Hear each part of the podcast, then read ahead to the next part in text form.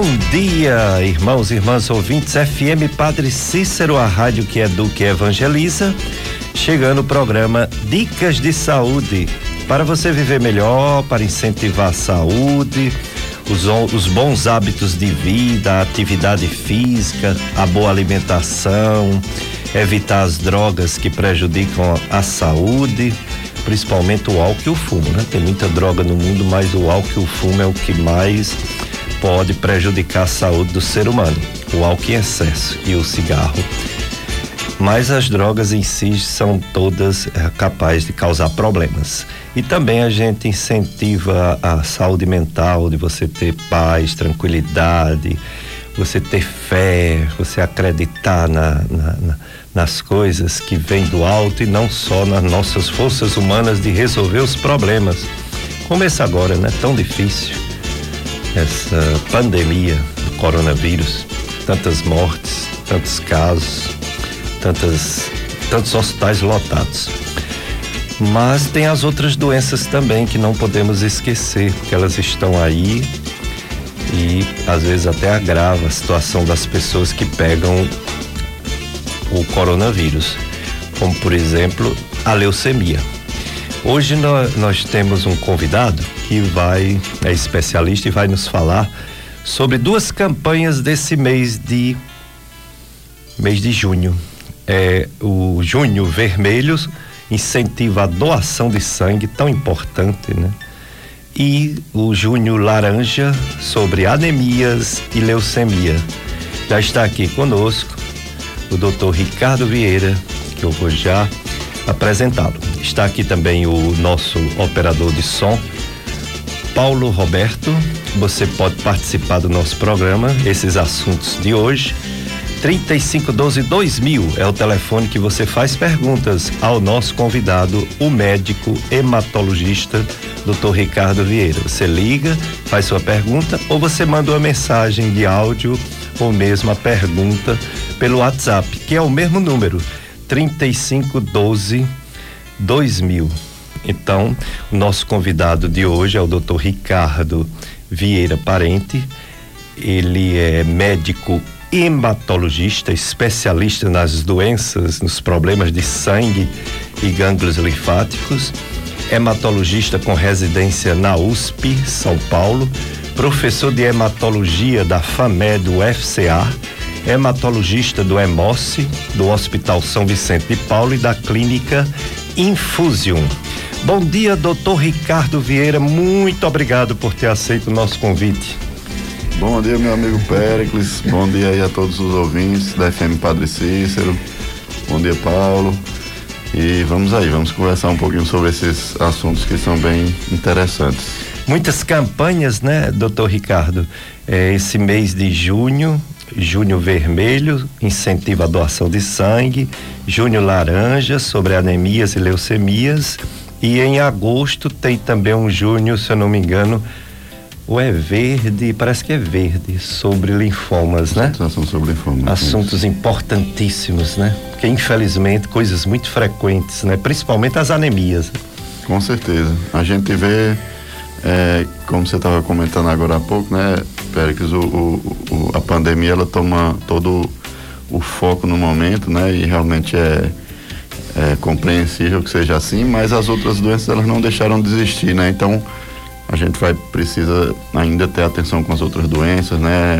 É, infelizmente a gente vê um, uma dificuldade às vezes de pessoas que têm outras doenças, até isso essa pandemia complica, né? Pessoas que têm outras doenças têm dificuldade de chegar até o tratamento porque os serviços de saúde estão sobrecarregados, estão lotados com pessoas que têm realmente é, pessoas vítimas aí da, da pandemia do, do coronavírus, né? Mas é muito importante que a gente lembre que essas doenças continuam a existir, continuam a aparecer e é importante que a gente converse sobre elas. Pois é, além de, dos hospitais lotados, né, com hospitais de campanhas e os hospitais mesmo, os oficiais todos lotados, o medo da população, né, de procurar assistência para suas doenças crônicas, o medo de pegar o coronavírus. Agora, em relação à doação de sangue, doutor Ricardo, ela diminuiu, ela está do mesmo jeito? É, é, como estão as doações de sangue? Que a, a princípio a gente imagina que também diminuiu os doadores, as doações. Como estão? Sim, o que a gente né, observa é que é, há, houve uma, uma diminuição né, da procura de doadores ao, ao EMOS. É, isso no início da pandemia a gente é, percebeu muito claramente, né, quando todo mundo ainda muito assustado e tudo, e as pessoas evitando realmente o, o comparecer a, a, ao, Hemocentro para fazer a doação, mas é bom que a gente frise que o Hemócio ele está incentivando realmente trabalhando nisso incentivando que as pessoas vão do, é, vão fazer suas doações normalmente né até porque estão sendo tomados aí todos os cuidados necessários para para é, afastar as cadeiras de um afastamento importante entre as cadeiras de doação todos os cuidados de prevenção em relação ao coronavírus e inclusive a possibilidade de um agendamento de horário, né, para que você consiga ir no horário mais confortável, é, enfim, todos as, as, os cuidados para que seja a, a, doação, a doação seja feita de forma muito segura, né? É importante a gente a gente perceber que nessa pandemia, devido a, aos hospitais todos sobrecarregados, também a demanda e a necessidade de sangue dos hospitais tende a aumentar, né? Então, se a gente não tiver doação, a gente vai complicar o tratamento dessas pessoas, né? Então, é muito importante que as pessoas que já são doadores frequentes continuem a doar e as pessoas que nunca nunca doaram, nunca tiveram essa, essa esse pensamento, é, se sensibilizem para isso, né? É um ato que realmente pode ajudar muitas pessoas e um ato é, muito tranquilo assim, né? Pro, pro, pro doador, não tem nenhum mal à saúde de quem está doando, apenas você só vai fazer o bem, né? Só vai ajudar as outras pessoas. Nenhum risco, né? Porque faz o, todos os testes de doenças infecciosas transmissíveis, não é isso?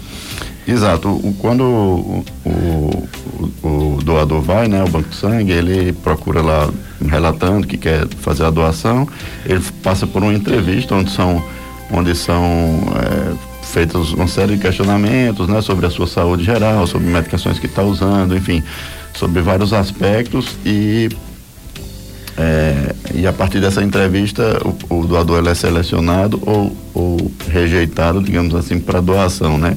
Se houver alguma situação que claramente já impossibilita a doação, ele não vai ser aceito a doação. Além disso, não é só a entrevista que é feita quando o, o doador ele doa o sangue, é feita uma série de exames laboratoriais, né? Principalmente relacionados a doenças infec infecciosas que possam ser transmissíveis, para que esse e esse sangue só é liberado para o para o uso, digamos assim, depois que todos esses exames têm resultado e que eh, se vê que, que, que for, foram aprovados todos esses esse pacote de exames, né? Então, é, é, importante a gente frisar isso. Não deixem de, de, Os doadores que já são doadores costumeiros continuem sendo. E, e quem nunca doou se sensibilize né, e, vá, e vá doar. Quer dizer, o aspecto da pessoa que recebe, do enfermo, da pessoa necessitada, que está no hospital ou não, mas a maioria sim, ele não vai adquirir doença porque há todos esse, esse, essa seleção, esses testes. E a pessoa que vai doar, esse aqui não tem nenhum risco mesmo, nenhum problema, né? Não adquire nenhuma doença. Quem vai doar, né? Porque é um procedimento rápido e simples, né? Com certeza, assim, não não adquire nenhuma doença, a única coisa que você vai sofrer é com uma picadinha de agulha para poder tirar ali o, o, o, o, aquela, aquele volume de sangue, né? É, quais são situações que podem acontecer na hora da doação? Às vezes um, um pouquinho de tontura, o doador quando tira o sangue sente um pouquinho de tontura, um pouquinho de, de, de, de, de sua um pouco. Isso a, a, raramente, às vezes pode, pode ter uma, uma quedazinha temporária de pressão ali, ter um pouquinho de tontura. Isso poucas assim, a minoria dos doadores acaba sentindo alguma coisa nesse sentido, né? Então, assim, são efeitos muito, muito leves, muito tranquilos, né? Assim, o, o bem que você está fazendo para as outras pessoas, né? É muito, muito maior do que esses pequenos é, efeitos que podem acontecer, que geralmente nem acontecem. Com certeza o benefício é, é amplo e risco nenhum. É, existe um padrão de retirada de sangue no mundo inteiro. Quantos ml tira o doador que vai? Quantos ml do sangue dele é retirado? Essa essa quantidade ela vai basear um pouco no peso. Ah. Então, quando o doador é um pouco é, é mais magrinho, você não vai conseguir tirar a mesma quantidade se for um doador de 80, 90 quilos. Né? Ah. Né? Então é feito um, um, uma, uma estimativa baseada em peso e você consegue tirar aquele volume apropriado, digamos, para o seu organismo, né? Que o seu organismo não vai sentir uma falta daquilo ali, né? Em, em, muito rapidamente, pessoas às vezes preocupam, ah, mas eu vou tirar o sangue aí, esse meu e esse sangue que eu tirei não vai fazer falta para mim. Muito, muito rapidamente, né? O seu organismo ele, ele consegue repor aquilo. Então, em poucos dias você já vai estar com, com, com a mesma quantidade de, de sangue que você tinha antes da doação, né? O nosso hum. organismo tem a capacidade de repor isso muito, muito rapidamente. Até mais rápido porque foi retirado, né? Assim, Isso. foi estimulado o sistema da medula, né? A produzir mais produzir sangue, né? mais. Né? Com certeza. E, e, e, é em torno, a maioria, a média, vamos dizer, uma mulher, a mulher tem um certo medo por causa da menstruação, uma mulher pequena, uma mulher de um metro e sessenta ou menos, um metro e cinquenta e cinco, que pesa, vamos dizer, é, 68 quilos, tira na média quantos ml? Vamos, vamos colocar uma média de, de entre 350 e 400 ml, vai ser mais ou menos por aí 450 se for um pouco mais, né? Então vai dar mais ou menos nessa linha aí, 350 até 450 ml. Tranquilo, né? É. E não pode ser, a periodicidade não pode ser tão próxima, ela não pode doar todo mês não, né? Não, na verdade a gente, é, existe uma, uma, uma periodicidade, existe uma uma regulamentação que a gente segue, né? E essa periodicidade ela é de acordo com, assim, no sexo masculino você poderia até a cada dois meses fazer doação, no sexo feminino a cada três, tá? Hum. Como a mulher tem um pouco mais facilidade de ter anemia, tem a menstruação, tem outros fatores envolvidos, é, ela pode doar a cada três e o homem pode, poderia doar a cada dois, dois Muito meses. Muito né? bem, é. Então, então... É, é, também tem isso que é uma, uma segurança a mais, né, para o doador, porque você não, você doar agora, daqui 15 dias doar de novo, depois 15 dias doar de novo, poderia gerar algum tipo de situação para o doador, né? De, de, gerar até anemia mesmo no doador, alguma coisa nessa linha. Então, para proteção, a gente espera esses dois meses para que haja uma plena recuperação, para poder você estar tá apto para doar de novo. Essa data, depois de dois meses para a mulher, depois de três meses para o homem, já fica agendada ou não? A gente pode, você pode já deixar programado para a próxima, né? É, existem pessoas que são doadores frequentes. Então o Emorso ele tem uma lista de doadores frequentes, né? Quando quando aquela pessoa que diz não, eu desejo, eu não tô doando aqui, mas eu não quero doar só essa vez. Eu quero ficar sempre fazendo minha doação quando chegar no período oportuno. Então, tipo, se for um homem, vai fazer a, a, doação quando quando fechar dois meses da da doação, o Emorso manda um comunicadozinho para ele, olha, já, você já está apto novamente, entendeu? E aí ele já, opa, porque às vezes ele não vai se lembrar e tudo, né? Aí ele já se programa para ir novamente. Aqueles doadores frequentes, o Emócio já tem uma lista de doadores habituais, frequentes, né? Pessoas que realmente é, fazem isso de maneira regular, né? Que é o que a gente mais estimula, na verdade, né? Quanto mais você tiver, o Emócio tiver doadores regulares, fidelizados, doadores que você sabe que você pode contar, melhor. Melhor, né? sem é, dúvida. Porque muitas vezes, é, boa parte dos doadores, eles são esporádicos. Vão uma vez, aí depois não vão mais, né? Daqui três, quatro, cinco anos aí resolvem de novo, né? Mas o que a gente gostaria, se possível, era ter um aumentar muito, muito esse número de doadores frequentes, pessoas que realmente vão vão sempre, né? Então, pessoal, o apelo nosso de, de um programa que fala de saúde e saúde para todos é que você faça a experiência. Você que nunca doou sangue, você faça a experiência. É, você vai se sentir bem, você vai se sentir útil, membro de uma sociedade, né? Você que considera os seus é, semelhantes, irmãos, né? Filhos do mesmo Deus, que é o Pai do céu. Então a gente quer o bem, né? O bem para todos. E uma forma de demonstrar isso é realmente na doação. Tem pessoas que botam na carteirinha que quer ser doador de órgão, né? E às vezes quando morre a família nem aceita. Mas a doação de sangue, quando você decide, você mesmo realiza, você é capaz de fazer esse ato é, solidário, né? Que ajuda tanta gente, salva tantas vidas, né? Cada doação de sangue é capaz de salvar mais de uma vida, não é isso? Isso, porque o sangue, ele é fracionado, né? Então, é, aquela bolsa que você doou de sangue, ela tem todos os componentes do sangue, né? Tem, tem os glóbulos vermelhos, que a gente chama de hemácias, tem os glóbulos brancos que a gente chama de leucócitos, tem a parte, a, a, as plaquetas, né, que são responsáveis pela coagulação ali do sangue, e tem o líquido em que fica boiando tudo isso, né, que a gente chama de plasma. Então, quando, quando você doa uma bolsa de sangue, esses componentes são separados. Então, vai fazer uma bolsinha de plasma, vai fazer uma bolsa de, vai fazer uma bolsa de hemácias, vai fazer é, bolsa de plaqueta, né? Então, às vezes o paciente que está lá no hospital, ele não está precisando, ele não está precisando de, de, de tudo, de, de, todo o sangue, né? Do sangue completo. Ele está precisando só de um componente. Então, às vezes, ele está precisando só de plaqueta, por exemplo. Então, ele vai tomar só a bolsinha de plaqueta. Então, quando você doa um doador, ele consegue beneficiar várias, várias pessoas que estão recebendo, né? Isso é, é bem interessante e, e importante aí, né? Para a gente poder é, ampliar essa, esse tipo de, de situação, né? Principalmente numa pandemia dessa, a gente tem que tentar batalhar e o batalha nisso, é, tanto estimulando as pessoas, fazendo campanhas, fazendo, utilizando as mídias sociais para fazer campanhas de estímulo, para que a gente consiga, como, como Emos, dar a nossa resposta a essa, a essa pandemia também, a essa necessidade né, dos hospitais. Exatamente, toda ajuda e uma dessa então fundamental.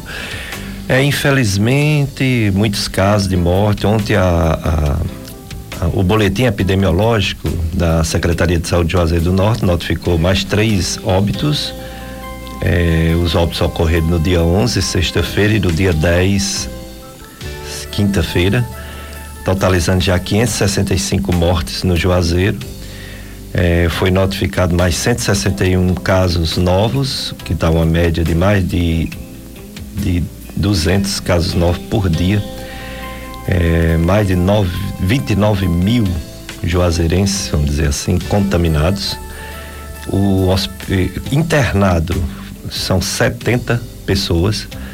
Teve uma pequena diminuição, graças a Deus, mas ainda muito alta. Semana, a semana passada a média era 78 internados, agora 70. Mas só 10% que é, é estabilidade, não é nem diminuição. Em número de mortes, essa semana 14, quer dizer, uma média de dois, duas mortes por dia. Semana passada 18, houve uma diminuição de 22%. E na, na questão dos casos, houve também uma queda. Era 237 casos dia, média, semana passada, e agora 185, também uma diminuição de 22%. Mas isso ainda é pouco, porque os números estão muito, muito altos. Todo o estado de Ceará aumentou a flexibilidade, menos o Cariri.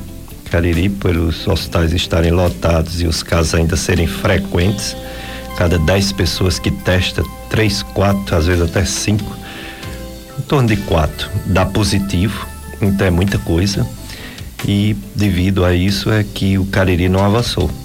É, o estado teve uma diminuição de 21% de mortes em 14 dias, o estado do Ceará, mas o Cariri é a região que tem mais o, a taxa de infectividade, né? Por isso que não houve flexibilização. Estamos vivendo o segundo final de semana de lockdown. Hoje estamos em lockdown e vamos ver, né? Próxima semana se melhora as coisas, porque é um, é um veneno, como é que se diz? É um remédio que o, a dose dele é terapêutica, mas ao mesmo tempo é venenosa, né? Porque muita gente precisa trabalhar, precisa ganhar o pão de cada dia. É muito complicado o lockdown, mas é necessário para não lotar demais os hospitais, para não faltar vagas para as pessoas. Amigos e amigas, queremos agradecer sua oração e doação financeira para a nossa FM Padre Cícero. Permaneçamos juntos e fiéis nessa missão. Quando você faz a sua doação para a FM Padre Cícero, o reino de Deus é anunciado 24 horas por dia. Que Deus abençoe você e sua família. Para mais informações, envie em horário comercial uma mensagem de texto ou de voz para o número 3512 5824. 3512 5824 é o telefone do Clube de Amigos da FM Padre Cícero. Juntos somos mais amigos. O nosso convidado hoje é uma pessoa muito conhecida. No meio médico, então, é, é quem salva a gente na nas complicações quando os nossos pacientes têm qualquer alteração hematológica, é quem vem à cabeça, quem vem à cabeça. Tinha um, um, um hematologista aqui que eu acho que ele está agora em Quixadá, não sei se ainda. Apoliano. Apoliano. Apoliano era o nosso anjo da guarda. Apoliano sempre foi dividido com o Quixadá, sabe? A gente ia atrás dele, ele não estava. Aí o doutor Ricardo chegou e hoje, graças a Deus, tem o doutor Emanuel, tem a doutora Viviane, tem a doutora Fernanda, né? É, é Emanuel, Viviane, é, Luciana. Luciana, não é Luciana, Fernanda, é Luciana. É, Luciana. Manuel Viviane, Luciana, Gésio. Gésio não conheço. Não conheceu ainda. Foi nosso ex-aluno, não? Gésio, eu não lembro se ele fez. Eu acho que ele fez uma das faculdades aqui, eu só não lembro de qual foi das duas, viu, hum. Félix? E, e eu cinco, né? E nós temos ainda uma, uma, uma hematopediatra, né? Que é a doutora é, Carol, Ana Carolina. Ana Carolina. Ana Carolina, então. Legal. Bom saber, viu? Gécio e Ana Carolina. Fortaleceu aqui na região, porque quando realmente quando eu, quando eu cheguei aqui de volta, eu sou daqui, nascido em Crato, Isso. né? Mas quando terminei toda a formação, que retornei ao Cariri para exercer, isso em 2011, é, realmente só tinha o Apoliano. O Apoliano já estava bem, bem cansado, assim, tudo, né? E, e ele tem a, tem a base familiar dele lá em Quixadá e tudo. Aí ele disse, não, cara, você, eu, eu fico mais tranquilo de você chegando, pelo menos, de, de eu ir em paz e ficar lá em Quixadá e tudo. Aí eu cheguei e ele foi. E aí com um pouco, depois chegou a Viviane, foram, foram chegando os outros colegas que foram fortalecendo aí a, a especialidade. O doutor Ricardo Vieira é filho de outro anjo da guarda nosso, doutor Flávio Vieira. Doutor Flávio era aquele, é aquele cirurgião que na necessidade opera tudo. é um cirurgião geral, um cirurgião do abdômen, do aparelho digestivo. E como operou pacientes meus que eu não sabia mal o que fazer, né? e tentava ligar e pedir para o hospital localizar. o doutor Flávio chegava e resolvia. E, e, o doutor Ricardo Vieira é irmão da doutora Helena, que já esteve aqui também várias vezes, doutora Helena, reumatologista. Helena Vieira, Ricardo Vieira, que família legal, né? Vocês seguiram os passos do doutor Flávio, poeta, escritor e médico, cirurgião. é. legal. Doutor Ricardo, em relação a quem não pode doar sangue, existe isso? Todo mundo pode doar? A idade pode limitar? Então, é, existe uma, uma, limitação de idade, né, pela portaria, é, vai dos 18 aos 60 anos. É, a, pessoas acima de 16 com autorização dos pais poderiam também fazer a, a, a doação, né? Então, seria essa essa situação. Então, é muita gente que se enquadra né, né, nessa situação, né, nessa, nessa faixa de idade. É, a gente pede também que as pessoas não tenham receio, ah, não, eu tenho, tenho tal problema de saúde, eu tenho isso, acho que eu não posso. Vá ao EMOS, porque quando chegar lá vai ser feita a entrevista, vão ser vistos todos os critérios. Se por alguma razão você realmente não puder, vai ser explicado para você, olha, você não pode por razão A, B e C e muito obrigado, tal, mas infelizmente não, não, é possível, tal.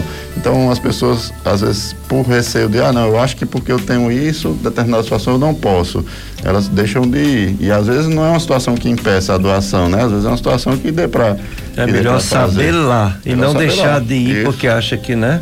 Faz a triagem. Assim, aí em relação, por exemplo, a alguns medicamentos, as pessoas, não, eu tomo, tomo remédio tal, acho que não vai poder.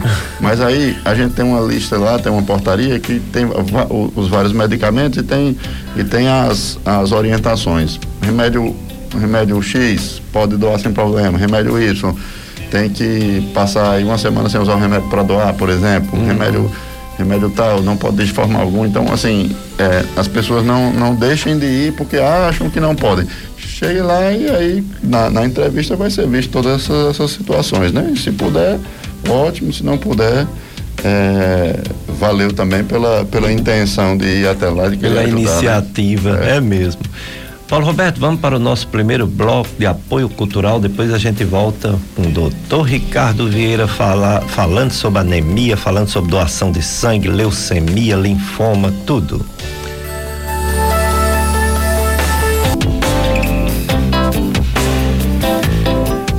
Frente Juazeiro Sem Fome. Você conhece a Frente Juazeiro do Norte Sem Fome? Somos um coletivo que tem como prioridade a solidariedade Agimos em campanha de arrecadação de alimentos e itens de higiene, com a finalidade de fazer doações para famílias carentes do nosso município. Tendo em vista a calamidade sanitária e social em que estamos, vamos estender as atividades enquanto durar essa pandemia. A organização conta com pontos de arrecadação em vários bairros da cidade e coleta domiciliar. Saiba como fazer a sua doação única e exclusivamente através do contato WhatsApp 99965 3164. 99965 3164. É o único telefone, viu, pessoal? É a única forma de ajudar para não acontecer de pessoas, né, mal intencionadas pedir ajuda e não não ir para o destino certo. À frente de Juazeiro do Norte sem fome, tem apoio da FM Padre Cícero, 104.5 e repetindo o telefone do WhatsApp 9 9965 3164. Estamos com o Dr. Ricardo Vieira. Ele é médico, hematologista, é professor universitário da FAMED, UFCA, ex-professor da Estácio FMJ. Ele é também do diretor do EMOSSE. Ele é ele tem, ele trabalha na clínica Infusion. Onde fica a clínica Infusion, doutor Ricardo? Fica aqui na, no edifício Office Cariri, ali de frente do. No Office. Do, pertinho do colado ao shopping ali, né? Isso. O shopping Cariri. Office no, Cariri. Qual andar? No nono andar, nós estamos lá. Nono andar. E ele também é, é, é, médico do Hospital São Vicente de Paulo, em Barbalha. E médico do EMOS, né? Eles falam rodízio com esses médicos que ele citou, né? No EMOS sempre tem um hematologista, né? Por lá. Isso, felizmente agora a gente conseguiu é, aumentar né, o corpo clínico do hemócio, então a gente está conseguindo dar tanto a parte é, do, do, do, sangue em si, né, da, da, dos processos do sangue, como a parte de ambulatório mesmo, a gente está conseguindo dar uma boa vazão ao, ao, ao a demanda ambulatorial, sabe, Pérez? Porque no começo era bem complicado, né? Praticamente era só eu para conseguir dar vazão a toda a demanda que vinha de, por exemplo, pedidos de consultas de dos PSFs e tudo. E agora não, a gente consegue dar vazão porque tem vários colegas fazendo ambulatório e inclusive a, a, a, a colega também que foi, foi importante para a gente. Ana Caroline. É, nós, nós os outros temos formação mesmo em adultos, né? E é. a, a, criança tem muitas nuances diferentes, né? muitas coisas diferentes, então foi bem importante para a gente também é, ter ela lá com a gente no Emócio e a gente está conseguindo dar essa essa atenção mais aí completa, né? O, a, a, a, parte ambulatorial da hematologia lá. Exato, não precisa mais nem da ajuda dos clínicos. Tinha gasto, tinha cardio, né? Que ajudava no hemócio, né? É, Por falta começo, de hematologistas. No começo teve muitas pessoas que trabalharam há muitos anos que não eram hematologistas porque tem uma, uma escassez, né? E as, tinha que né, ter outras pessoas para ajudar. Felizmente agora a gente tem o, o, o corpo clínico lá bem completo para a gente poder dar, dar essa, essa, esse suporte aí para principalmente para os PSF. A gente recebe muito, muitos pacientes, a maioria dos nossos encaminhamentos vem dos PSFs, né? Os médicos dos PSFs vem um paciente, julgam necessário que tenha alguma avaliação do hematologista e a gente criou um, um fluxo de encaminhamento onde o, o, médico do PSF ele faz o, o encaminhamento em receita mesmo normal o, médico, o paciente procura a Secretaria de Saúde do seu município, a Secretaria de Saúde manda por e-mail ao EMOS escaneado esse, esse, essa solicitação, às vezes já escaneia também alguns exames que o paciente já tem e a gente já é, responde rapidamente com a data e hora da primeira consulta. Então, ficou um fluxo bem, bem rápido e a gente tem conseguido dar, conseguido dar essa, essa resposta aí. Legal, muito bom. Serviço prestado do EMOS, dos médicos hematologistas. É, agora, daqui a pouco, eu digo agora porque está bem próximo. Nove horas, vocês terão a, a, missa de encerramento da festa de Santo Antônio, Barbalha. É, onde foi o dia dos namorados, hoje é o dia de Santo Antônio, o santo padroeiro do casamento, né, do matrimônio.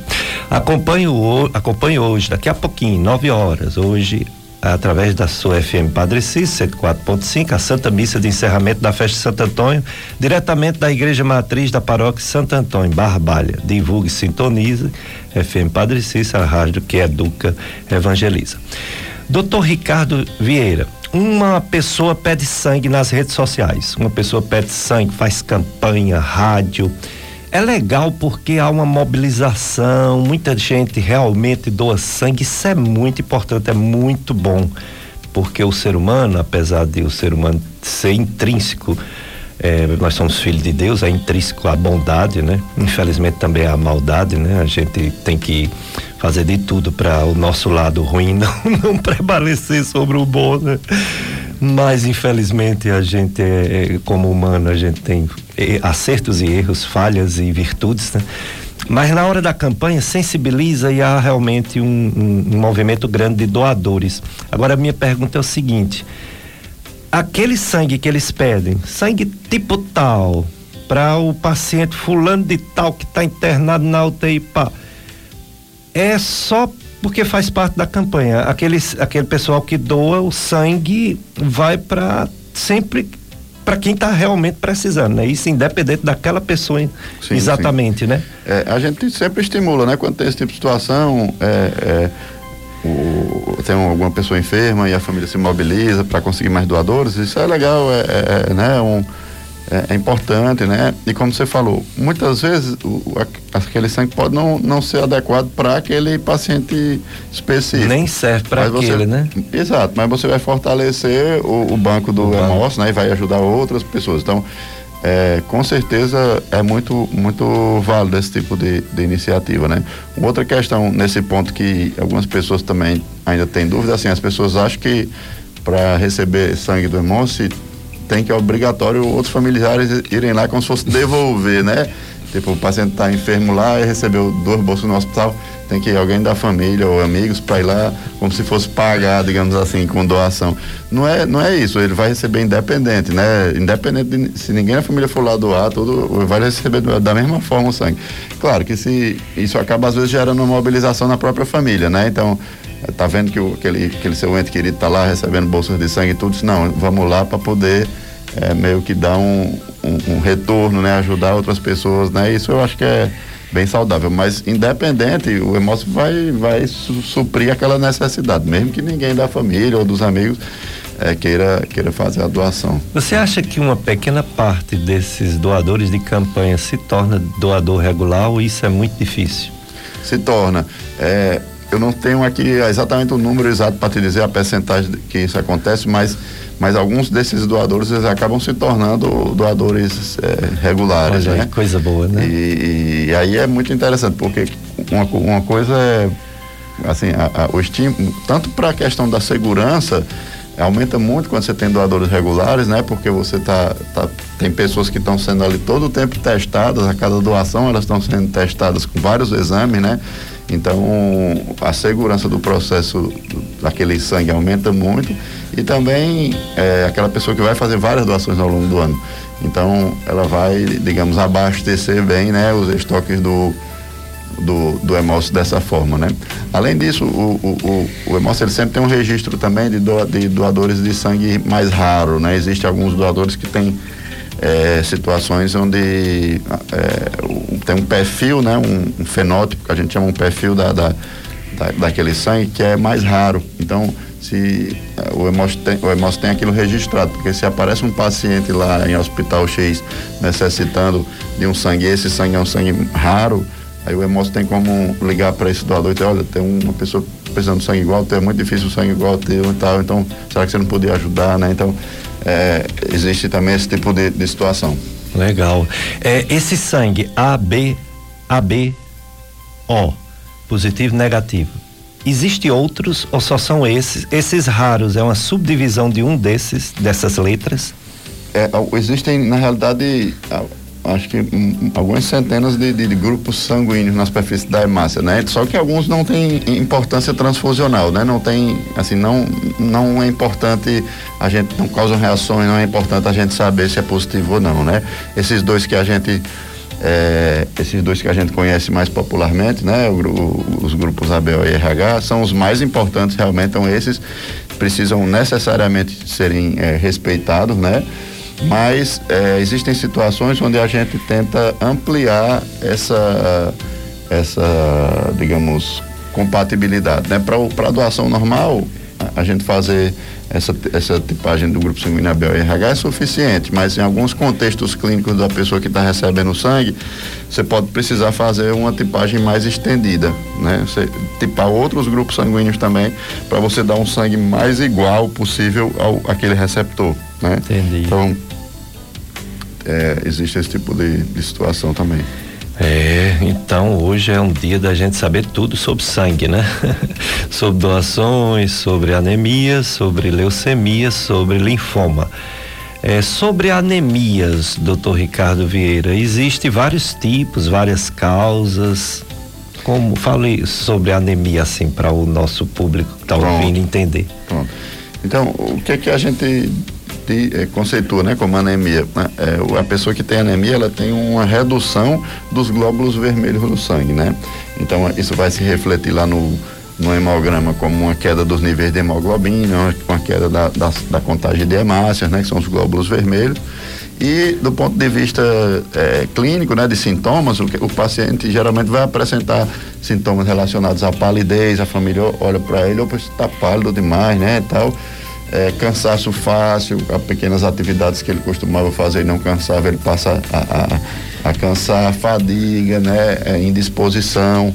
Então esses são os, os, sintomas assim mais, mais clássicos, né, do paciente que tem que está com, com anemia. E aí, a depender da causa, existem outros sintomas mais, mais específicos também. Mas esses são os sintomas mais gerais, assim, que chamam mais atenção no, no paciente com anemia. Hum, e, e assim, dependendo do tipo de anemia, o tratamento pode ser diferente. Não é só ferro não que trata a anemia, recomprimida à base de ferro.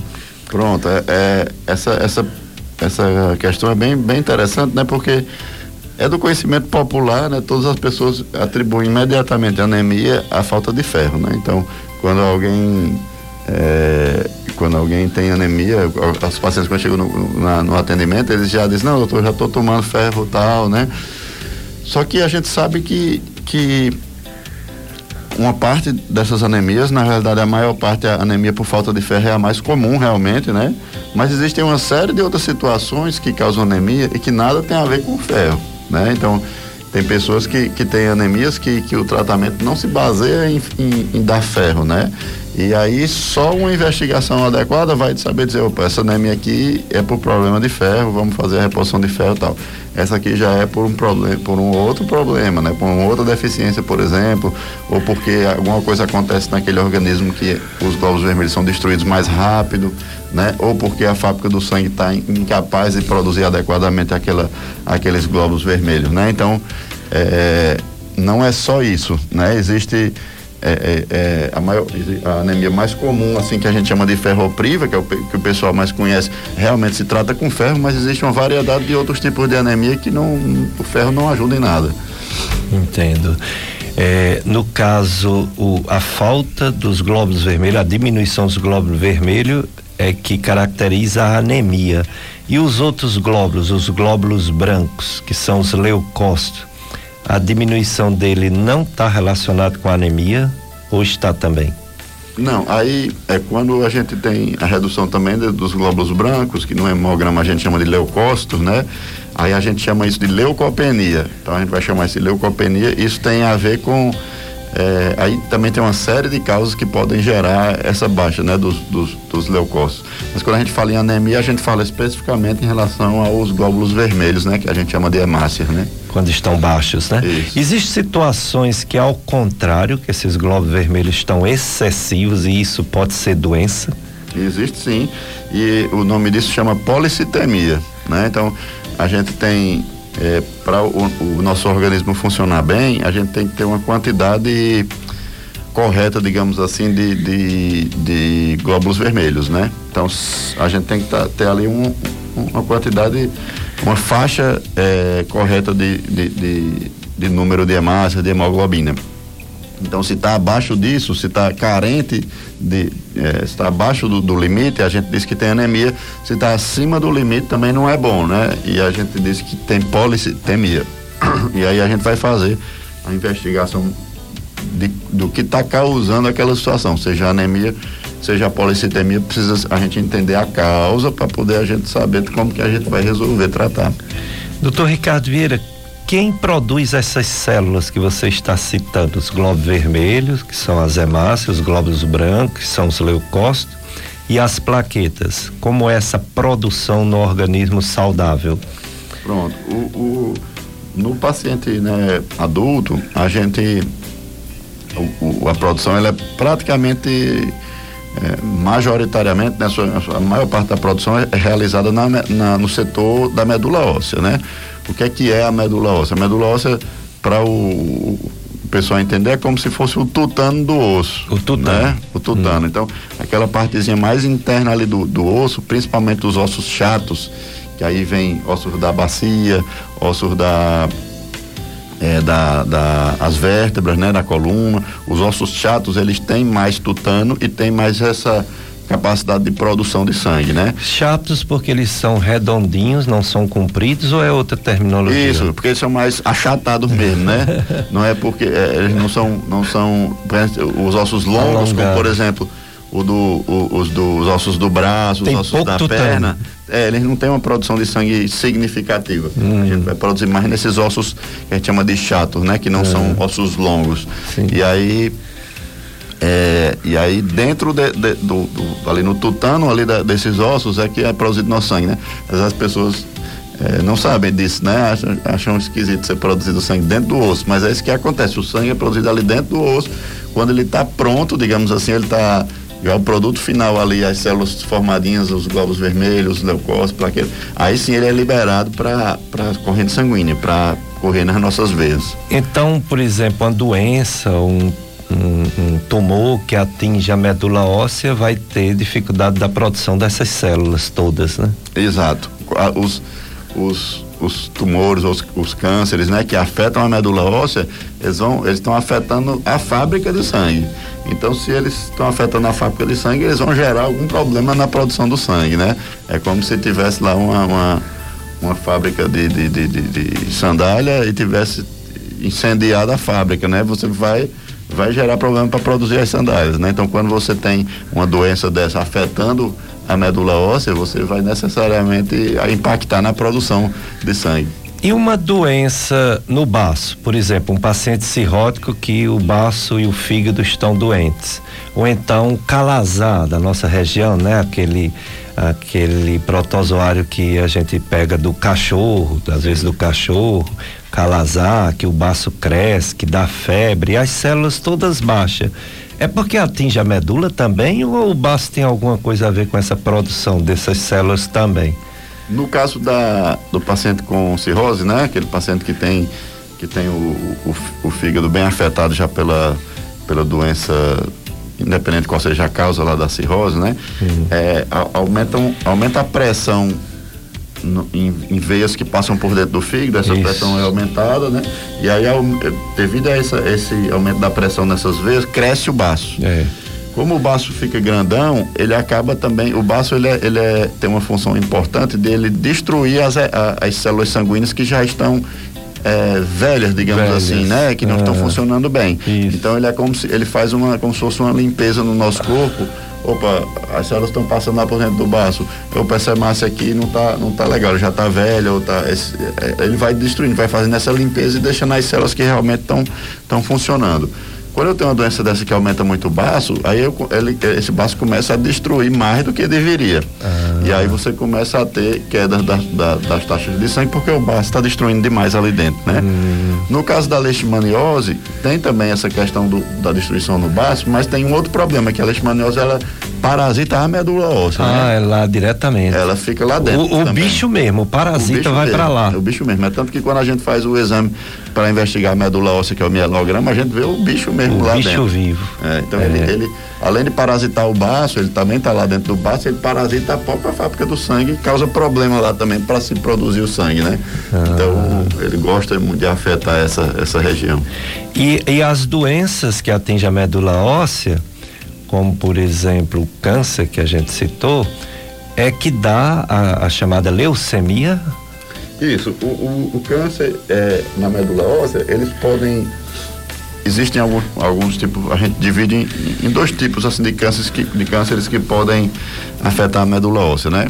Os cânceres, os cânceres que nascem na medula óssea, ou seja, que já são nasceram ali dentro, né? Aí você vai ter as leucemias, você vai ter um, um outro câncer também que a gente chama de mieloma múltiplo, né? Que ele nasce na medula óssea. Uhum. E existem os cânceres que nasceram em outro canto e foram lá e invadiram a medula óssea, né? Então, por uhum. exemplo, um paciente tem um câncer de próstata e aí esse câncer de próstata consegue se disseminar e consegue atingir lá os ossos daquele paciente, a, a região da medula óssea. Então gerou uma metástase na medula óssea, né? E, por, portanto, ele está ali prejudicando também o funcionamento da medula óssea, né? Mas ele não nasceu lá, ele já veio é. de outro canto para lá, né? Sim. Então existem essas duas possibilidades. A medula óssea pode ser é, pode ser acometida por cânceres que já nascem nela ou por cânceres que vieram de outro lugar e conseguiram invadi-la. Ah, já o linfoma não é próprio da medula óssea, é de outra parte do corpo, né? Assim, diferente da leucemia.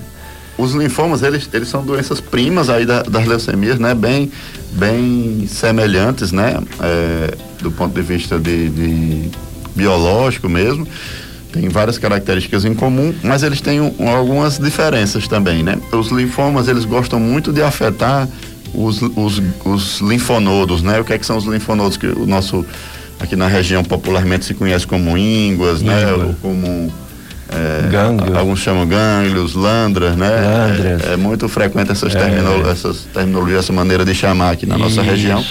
E eles gostam muito de acometer essa parte. Cresce essas ínguas, né? Vão crescendo de maneira progressiva, né?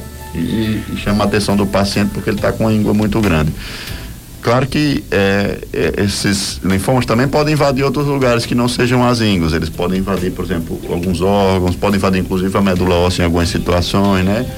É, estômago, enfim, pode, você pode ter é, linfoma em vários lugares do corpo, mas o mais comum, o mais frequente é que eles afetem as ínguas. Que ah, o paciente chegue com essa queixa de que tem ínguas que estão crescendo demais que está preocupado porque tá, a íngua está muito grande. Gera, geralmente, na imensa maioria das vezes, essas ínguas crescem de maneira indolor, então não dói, né? O paciente é uma coisa até que é um pouco enganosa, assim, porque o paciente, aquilo que dói, ele tende a procurar rápido assistência médica, mas é. aquilo que não dói, não ele vai deixando ali, né, vai crescendo, crescendo, né, quando ele tende a procurar, geralmente já procura com a, já com uma lesão maior, né, com a íngua grande e tal, quando ele vê que realmente tem alguma coisa de errado. Então, é, ínguas assim que estão crescendo progressivamente, né? Que mês a mês você está vendo, ou semana a semana você está vendo que ela está crescendo, está maior, merecem procurar logo assistência médica para que seja feita a, a investigação correta. Hum, muito bem, então estamos aprendendo sobre essas coisas todas importantes, essas doenças, né? Desde a anemia, que não é leucemia, mas que pode uma leucemia ter anemia, e linfoma, que também pode dar algum problema parecido. Sabendo tudo com o especialista em sangue, hematologista, Dr. Ricardo Vieira. Vamos para mais um bloco de apoio cultural, Paulo Roberto. Depois a gente volta com mais entrevista do Dr. Ricardo, hematologista.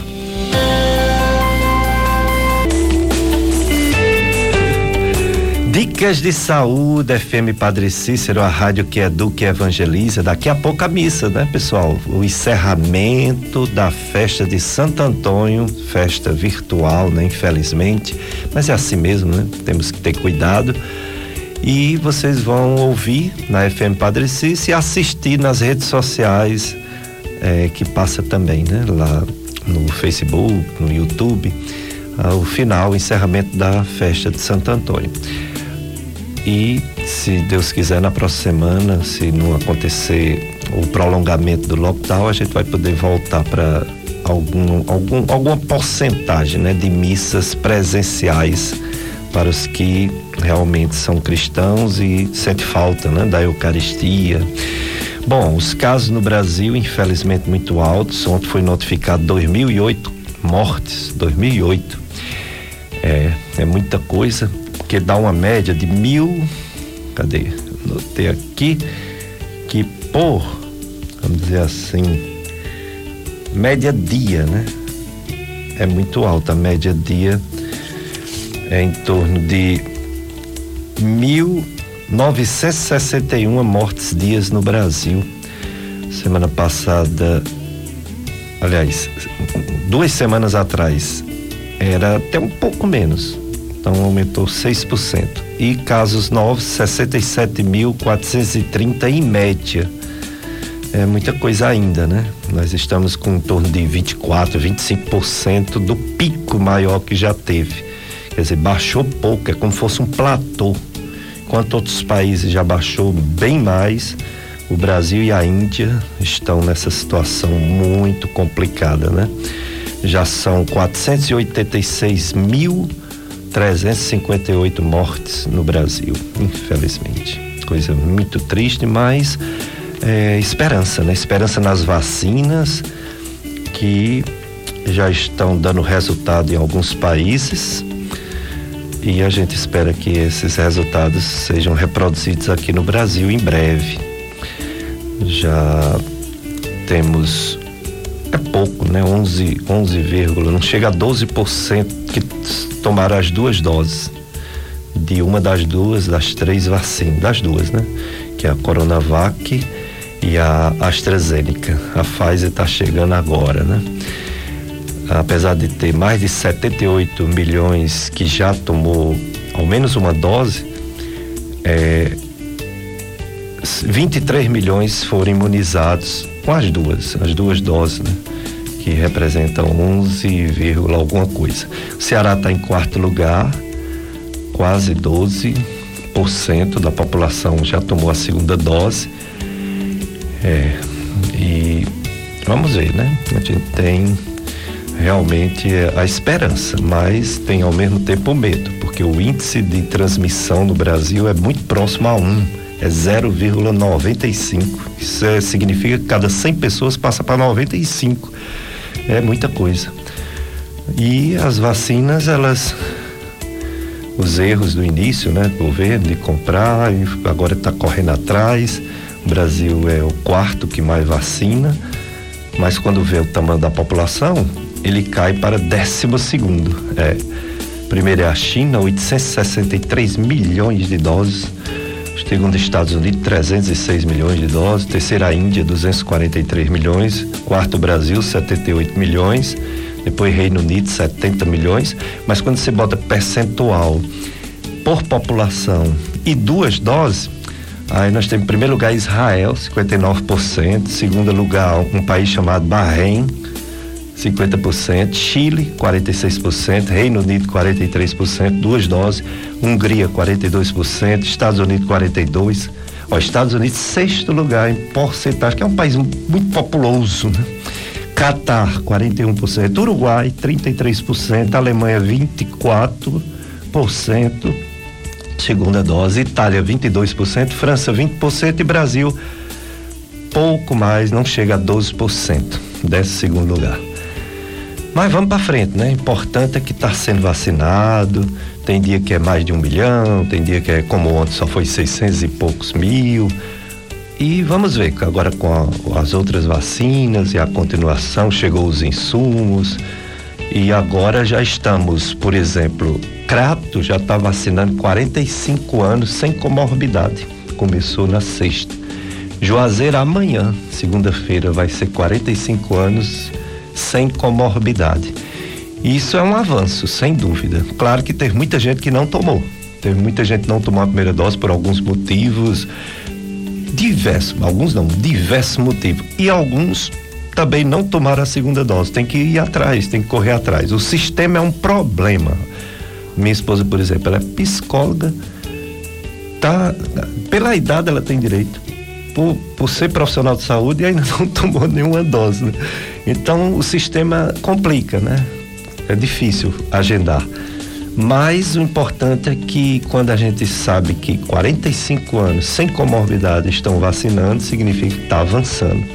E quando chegar em, na Coronavac 70, 75%, a gente vai ver o resultado e as outras até um pouco menos, né? 60, 65%. Então, vamos viver de esperança porque a realidade é cruel, a gente está dentro dela, morrendo de medo, tendo que ter cuidado, tendo que usar máscara, tendo que se higienizar, ficar distante um dos outros. Ontem eu estava lendo um artigo que duas, Dois metros é pouco.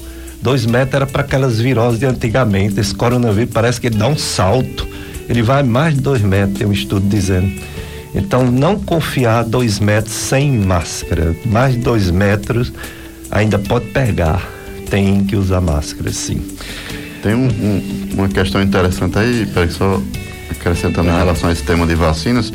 Muitos pacientes têm, têm, têm procurado, né? Na nossa área também a gente mexe com a parte de coagulação, né? Trombose.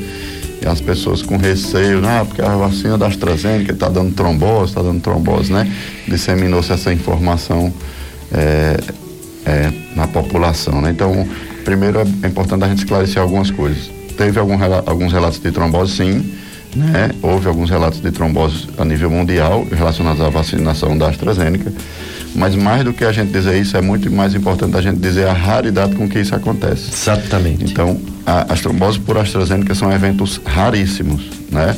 Então, a, a, a, mensagem que tem que ficar é não deixe de tomar a vacina AstraZeneca por receio de trombose. É muito mais fácil você ter trombose porque fuma, é muito mais fácil você ter trombose porque usa anticoncepcional, muito mais fácil você ter trombose porque está gestante, por exemplo, situações corriqueiras do dia a dia, do que porque tomou a vacina da AstraZeneca, tá? Então, assim, é, a, a, o benefício da vacinação ele supera e muito eventuais riscos, as tromboses são raríssimas em AstraZeneca, inclusive chegam pessoas que, ah, não, eu já tive, eu já tive uma trombose no passado, eu posso tomar da AstraZeneca? Pode tomar. Você deve tomar a vacina que tiver disponível para você. Exatamente. Não adie a vacinação porque está com receio de situação A, B ou C, né? Chegou qualquer, a vacina que chegar, tome, porque o quanto antes você vacina, o quanto antes você está protegido contra essa doença potencialmente muito grave, né? Exatamente. Ora, o anticoncepcional causa trombose mais do que essa vacina e as mulheres tomam anticoncepcional, né? Exatamente. O pessoal fuma, que dá muito mais risco muito de trombose. Mais. Então não tem nem motivo algum de uma pessoa deixar de tomar uma vacina com medo da reação dela. Tem até um, um já um, uns estudozinhos recentes, bem recentes, já da AstraZeneca, e inclusive dizendo o que fazer.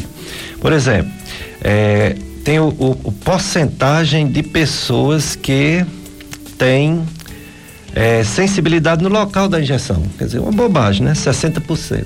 Uma dorzinha no local. 50% a dorzinha e uma dor de cabeça. E um cansaço. Metade. 50%. Porque ela realmente, ela é, vamos dizer assim, dá mais reação imunológica do que a Coronavac. Sim. Coronavac eu não senti nada. Você sentiu alguma não. coisa? É, senti nada. Queria ter sentido e ter caído total. Não senti nada. É, 40% pode dar dor no corpo, mal-estar. 30% pode dar febre e calafrio, AstraZeneca. 30%. 20% pode dar dor articular, náusea.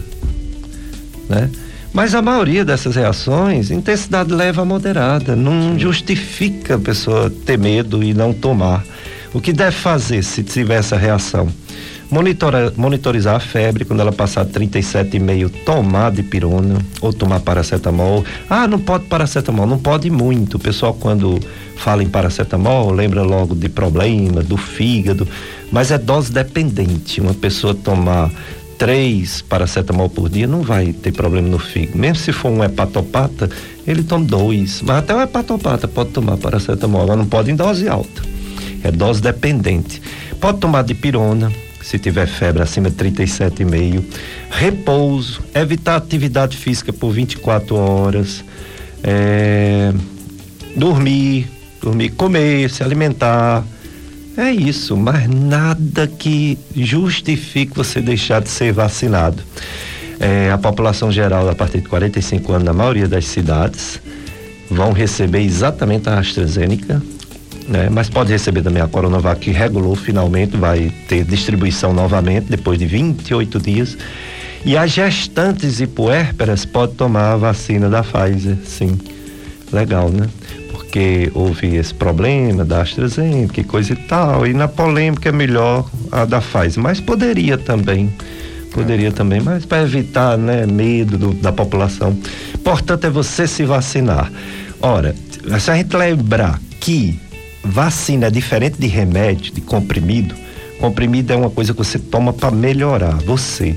Mas vacina é uma coisa para a população. Independente da Coronavac só ter 50% de proteção, ela protege a população. Vai chegar um ponto em que não tem para onde o vírus ir. E aí é onde controla a doença. Então toda vacina é boa para a população. E individualmente você vai ficar esperando a melhor, você toma a primeira que você tem acesso. Né? Graças a Deus estamos tendo acesso e estamos tomando, eu já tomei minhas, as minhas duas e vamos para frente, se Deus quiser. Agora vamos saber mais sobre essas doenças, inclusive sobre é, leucemia, linfoma e Covid-19. É, vacinação. Existe alguma contraindicação? Existe algum problema de se vacinar tendo essas doenças? Não, na verdade a gente tá. A recomendação é que se, se faça né, a vacinação, porque o benefício da vacinação vai superar em muito, né? O que pode acontecer é que, assim, teoricamente, as pessoas que, por exemplo, estão é, mais com imunidade mais baixa por quimioterapia, por exemplo, elas podem não ter uma resposta imunológica tão boa à vacina, né? Não ter uma, uma soroconversão tão boa, né? Não ficar tão protegidos assim como seriam se não estivessem tomando. Mas a recomendação é que tome, né? É que tome. Eles estão, por segurança, sempre esses pacientes estão recomendados que converse com seu médico, né? Para poder o médico dar as orientações do melhor momento para ele tomar a vacina, tudo direitinho e tal, mas de forma alguma vão, o médico vai é, dizer para ele não vacinar, né? Apenas talvez ele selecione o melhor momento, né? De acordo com o tratamento, por exemplo, se está em algum tratamento quimioterápico, ele tenta selecionar o, o momento mais adequado para vacinar. Exato. Então, o seu médico é que vai decidir se você vai tomar agora ou mais na frente. E não você ficar com medo, não tomar. Ou ao contrário, sair desesperadamente querendo a vacina quando não faz uma avaliação com seu médico, você que tem uma doença crônica, né? É, em relação a os sintomas, doutor Ricardo Vieira já falou, né? Cansaço, fraqueza, da leucemia, né? é, suspeita quando tem uma fraqueza, um problema, um cansaço, mas como fazer o diagnóstico? Como o médico, principalmente o hematologista, diz: você infelizmente tem uma doença chamada leucemia, que é um câncer de sangue.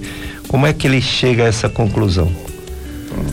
Então, os sintomas, né? Basicamente, assim, os principais sintomas vão ser realmente o palidez, o cansaço, né? O cansaço fácil, palidez, é, indisposição intensa, é, facilidade de sangramento, então muitas vezes aparecem manchas roxas pelo corpo e é, facilidade de ter infecções, né? Então às vezes aparece febre, aparecem situações que lembram é, infecções. Então, é, pelo o exame inicial para a gente suspeitar da doença é sempre o hemograma, né? O hemograma ele é um exame assim básico e fundamental na hematologia, né? É onde a gente vai assim é, já ter grandes dicas quanto à questão do diagnóstico dessas doenças. Então, o hemograma do paciente com leucemia, ele, ele, ele muda bastante, né? Ele é bastante alterado, chama atenção realmente quando a gente vai ver.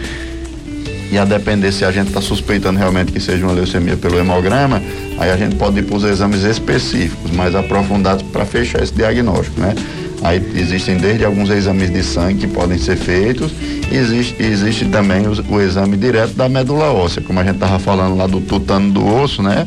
Existe um exame, um exame que a gente vai lá, dá uma pequena anestesia na pele e a gente faz um, um furinho ali na, na pele e, e, entra um pouquinho no osso até chegar na região do, do tutano e a gente, com a seringa, a gente aspira, tira um pouquinho do líquido que fica ali no, no interior do, ali no tutano, né? Que é a medula óssea. E aí a gente coloca isso em umas lâminas de, de laboratório, leva ao microscópio para poder fazer a análise. Ou seja, a gente está vendo o que o que está acontecendo ali dentro da fábrica do sangue, né? Então, uma série de doenças que acometem a, a, a fábrica do sangue, por esse exame a gente consegue ver, opa, isso aqui realmente é uma leucemia, tem células aqui de leucemia dentro lá da, da do tutano do osso, né? Então, é um exame é simples, né? Embora as pessoas tenham muito medo e tudo, mas é um exame que, que é, o desconforto não é, não é tão intenso assim, é um pequeno desconforto na hora do exame, mas a gente faz uma anestesia local boa, é, tranquilo, um exame que dura cinco minutos, é uma coisa super rápida, né? E que pode ser feita ou na região aqui da, da bacia, né? Ou pode ser feito na, nessa região do peito, né? Que a gente chama externo, esse ossinho que tem no, na, na, no peito da gente. Então, é, é um, um, um, exame super, super simples e rápido, né? Pra, e que dá muitas informações quando a gente está suspeitando de alguma doença da fábrica do sangue, como é o caso de leucemia. Faz e vai para casa, não precisa internação, né? Não, é coisa super rápida, faz cinco minutos, vai para casa. É uma coisa muito, muito rápida mesmo. É como se fosse uma punção é, vamos supor, é, uma punção de nódulo tireoidiano, por exemplo, né? Que você vai lá com a agulhinha, posiciona, pronto, passando para cá não é a mesma coisa. Sendo que em vez de ser no nódulo tireoidiano, é no, nesse, no, osso, no osso, né? A gente entra um pouquinho no osso e aspira. Mas é, é super, super rápido e super tranquilo. Um procedimento totalmente ambulatorial sem necessidade nenhuma de internação. Ah, só uma curiosidade, doutor Ricardo, você faz mais nesse osso externo que fica no peito ou faz mais na bacia? É, o, procedimento, o, mielograma pode ser feito nos dois lugares, né? Tranquilo. Tranquilamente, nos dois lugares, porque a gente leva em consideração, assim, às vezes a, a vontade do paciente também, hum. tem paciente que, hum. assim, é um pouquinho mais nervoso, aí não gosta de estar tá vendo ali a agulha ali, né, aquele ah, procedimento no peito, prefere entendi. fazer aqui na, na, na bacia que faz pelas costas, então ele não vê ali o que está acontecendo, né? Já tem ah. outros pacientes que são mais tranquilos. E, e também, é, quando, por exemplo, é um paciente que já que é obeso, por exemplo, às vezes dificulta um pouco a gente fazer na região da bacia, porque tem muita gordura. E aí a gente tem que aprofundar muito a punção para poder conseguir chegar no osso, né? E aqui no, na região do peito, como é uma região com menos gordura, é mais fácil de você chegar na, na região do externo. Então, quando a gente vai propor o exame para o paciente, aí a gente explica direitinho, diz que as possibilidades que pode ser feito nos dois lugares e, e junto com o paciente a gente define o melhor lugar de fazer. E esse material que você retira, você entrega a um laboratório ou você mesmo olha no microscópio? O, o mielograma, que é esse material, a gente é, coloca em lâminas, né? É feito um processo de, de coloração, né? Um, colocado alguns corantes para que seja, seja possível enxergar no microscópio, né? E, geral, e geralmente é o próprio hematologista que lauda o exame, digamos assim, né? Que vai ao microscópio, vê as células, faz a contagem e o laudo. Ah, esse exame que se faz no hemós de sangue é, é um, um, um um biomédico, é um bioquímico, é um, uma pessoa de laboratório ou é também o hematologista que faz o hemograma do hemós? Não, é, é, um, é um bioquímico. É um bioquímico, é um bioquímico né? É. Porque, Porque eu... às vezes ele está um pouco diferente de outro laboratório. E uma vez eu conversando com um médico, com um oncologista, ele disse que eu confiava no do né?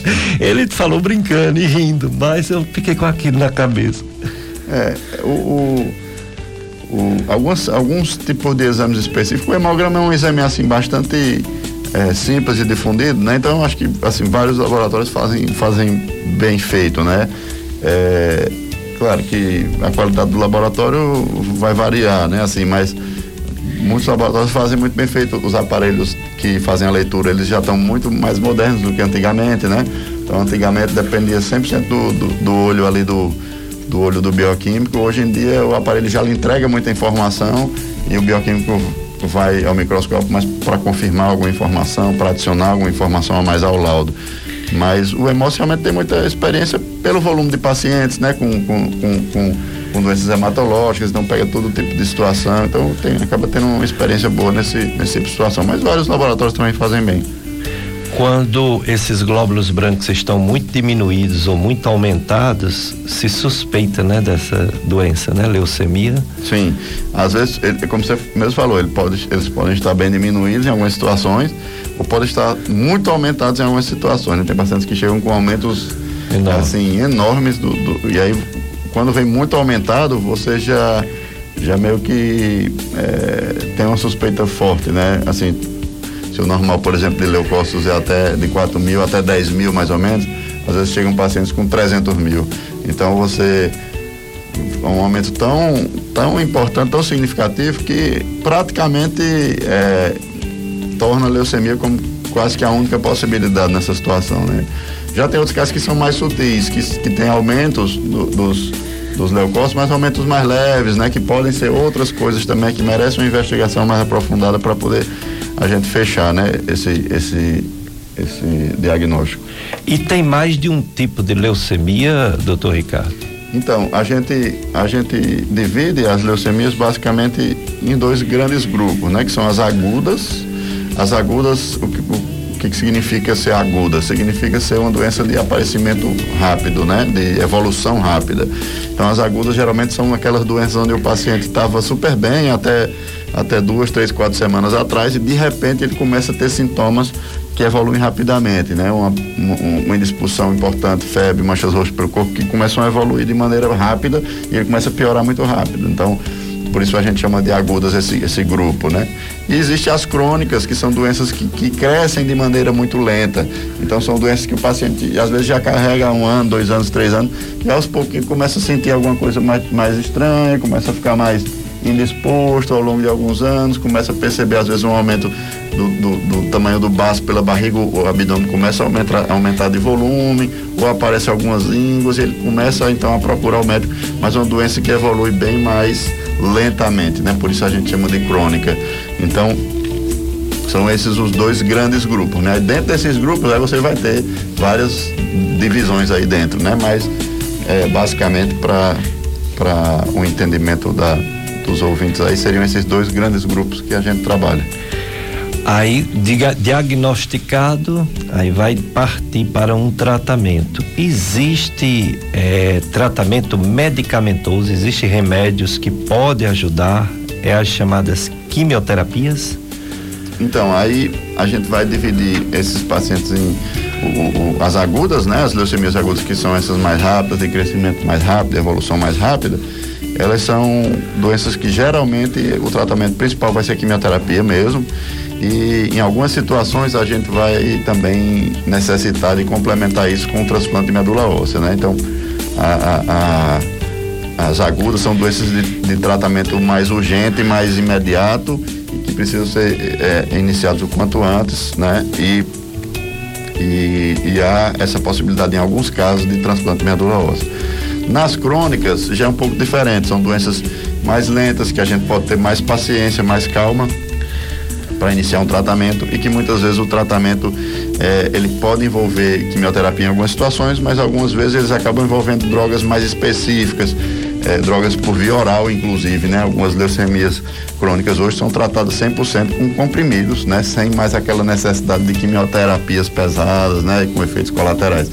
Então, a medicina evoluiu nesse sentido, né? Então, a gente tem hoje drogas mais específicas é, que conseguem poupar um pouco esses efeitos colaterais das quimioterapias pesadas em, algum, em algumas situações. Interessante.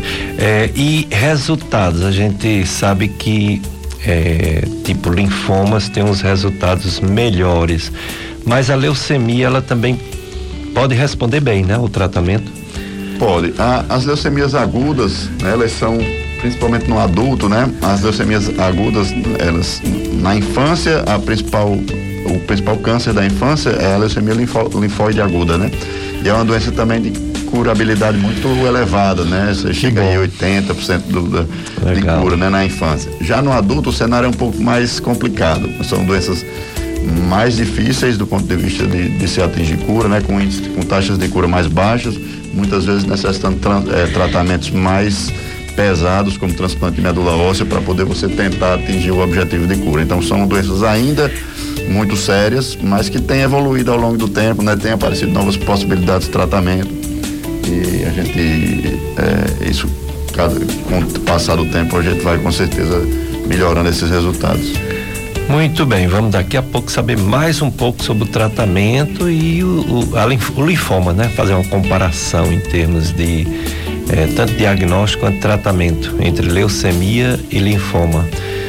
O Paulo Roberto vai colocar o, mais um bloco né, de apoio cultural, depois a gente continua na entrevista com o Dr. Ricardo Vieira, hematologista.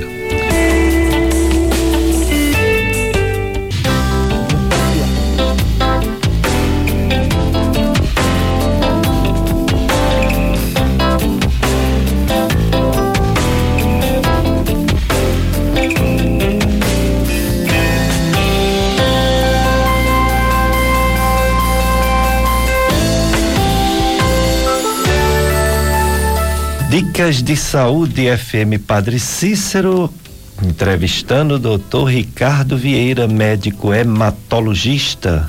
Ele nos falou sobre a doação de sangue, que é um ato tranquilo, é um ato solidário, É uma coisa muito bonita e você pode ajudar a salvar vidas. Falou também das anemias que são muito comuns, tem vários tipos e precisa realmente saber o que é que está causando anemia. Anemia não é um, uma doença, ah, fulano tem anemia, então toma remédio. Não, descobrir a causa. O que é que está levando aquela anemia? Porque não é normal ter anemia, não. Aí quando descobre a causa, aí sim tem o tratamento para tratar a causa e, consequentemente, acabar a anemia. Está falando também sobre leucemia, estava falando exatamente no tratamento. E aí eu queria que ele comentasse a questão de outros tratamentos, porque ele falou da quimioterapia que hoje modernamente se faz até com comprimidos e dá bem menos efeitos colaterais, e falou do transplante de medula óssea. Doutor Ricardo, esse transplante de medula óssea é difícil conseguir. O, o, o doador o, a medula do doador tem que ser compatível com a pessoa que vai receber. Como é esse processo? Pronto, então no transplante medulósseo existem basicamente dois tipos de transplante. Né? Um transplante que a gente chama autólogo. Esse transplante autólogo é um transplante mais simples, porque o, o, o doador é o próprio paciente. Então é, é como se o, o, paciente recebe é, é, células tronco dele mesmo. Então é um, hum, é um hum, transplante mais, mais tranquilo. E existe o, o, o, transplante que a gente chama de halogênico, né? Que é o transplante de outro doador. Aí esse sim é preciso que haja uma compatibilidade. Né? Essa compatibilidade não é, às vezes as pessoas acham que é a compatibilidade de, de sangue, né? Tipo, um A, um A positivo só poderia doar para um positivo. Não é essa compatibilidade. É um outro tipo de exame que é feito, chamado de HLA, que você é, faz uma codificação de cada pessoa e você vai ver se aquele doador é compatível ou não, né? Uhum. Geralmente a gente procura primeiro entre os irmãos, entre os irmãos de pai e mãe, que é onde você tem a maior chance de encontrar um doador. Se a gente não encontra em irmãos de pai e mãe, aí a gente vai para os bancos de medula, de medula né, a nível nacional e mundial. Então, você faz, a gente faz um cadastro do paciente no, no banco de medula óssea para que o banco comece a procurar aí Brasil afora, mundo afora, doadores possíveis para aquele paciente. Hum, muito bem. Então, é, apesar de ser uma coisa assim logística demais, né, tem que ser um doador que dê certo, mesmo compatível. É possível, inclusive pelo SUS, não é isso? Sim, sim. Isso é pelo SUS, essa essa essa lista que você falou, né, de que tem uma amostragem, né, em banco, né? Sim, sim. O, ba o banco, os bancos eles são eles funcionam a nível é, existe um banco nacional, né? E ele é integrado com bancos no mundo inteiro. Então, às vezes, você consegue um doador fora do, do país também. Legal. Mas é, o, o, transplante, ele, ele acontece das duas maneiras, né? Ele, existe o transplante via SUS, né? Aqui no, no, no Ceará, quem, quem faz os transplantes via SUS é o Hospital Walter Cantilho em Fortaleza, em parceria com o EMOS, né? Então, os transplantes são realizados lá via SUS e existem também serviços particulares, hospitais privados e tudo que fazem também transplante de medula óssea, tá? Então existem as duas possibilidades, existe existe via SUS, existe via também é, serviço privado. Muito bem. Já os linfomas, é, a gente, você falou bem aí que é, um gânglio indolor que vai crescendo, aquela íngua que até nos protege. Quando ele é pequenininho, ele, ele não faz mal, ele desaparece com o tempo, mas quando ele é grande, ele deve ser investigado. Quando ele é mais de um, né? Quando ele é espalhado pelo corpo em mais de um lugar, ele deve ser investigado por um médico hematologista de preferência, ou um oncologista.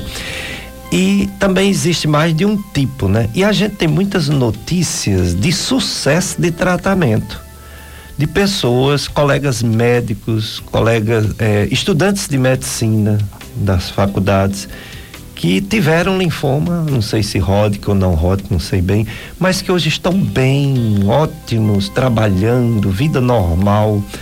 É, o resultado, no geral, parece ser melhor do que a leucemia ou depende realmente de cada caso, né? É, o, os linfomas, eles têm também um, uma série de, de, de de tipos diferentes, né? Então, existem alguns tipos realmente que a chance de cura é muito elevada, existem alguns tipos que são mais complexos e que as chances de cura já não são tão grandes, né? Então, vai depender muito do tipo que a gente está tratando. Mas, via de regra, linha, em linhas gerais, são doenças de sucesso é, elevado com, com tratamento, né? A base do tratamento é realmente quimio e radioterapia, né? E em algumas situações também pode ser utilizado o transplante medulósico como, como uma opção terapêutica também. Uhum. Mas é, na maioria dos casos são sim doenças é, de prognóstico bom, né? Que tem opções terapêuticas bem eficazes que conseguem curar a doença ou pelo menos controlar bem a doença. No caso do linfoma também tem o tratamento cirúrgico, né? Remover o tumor.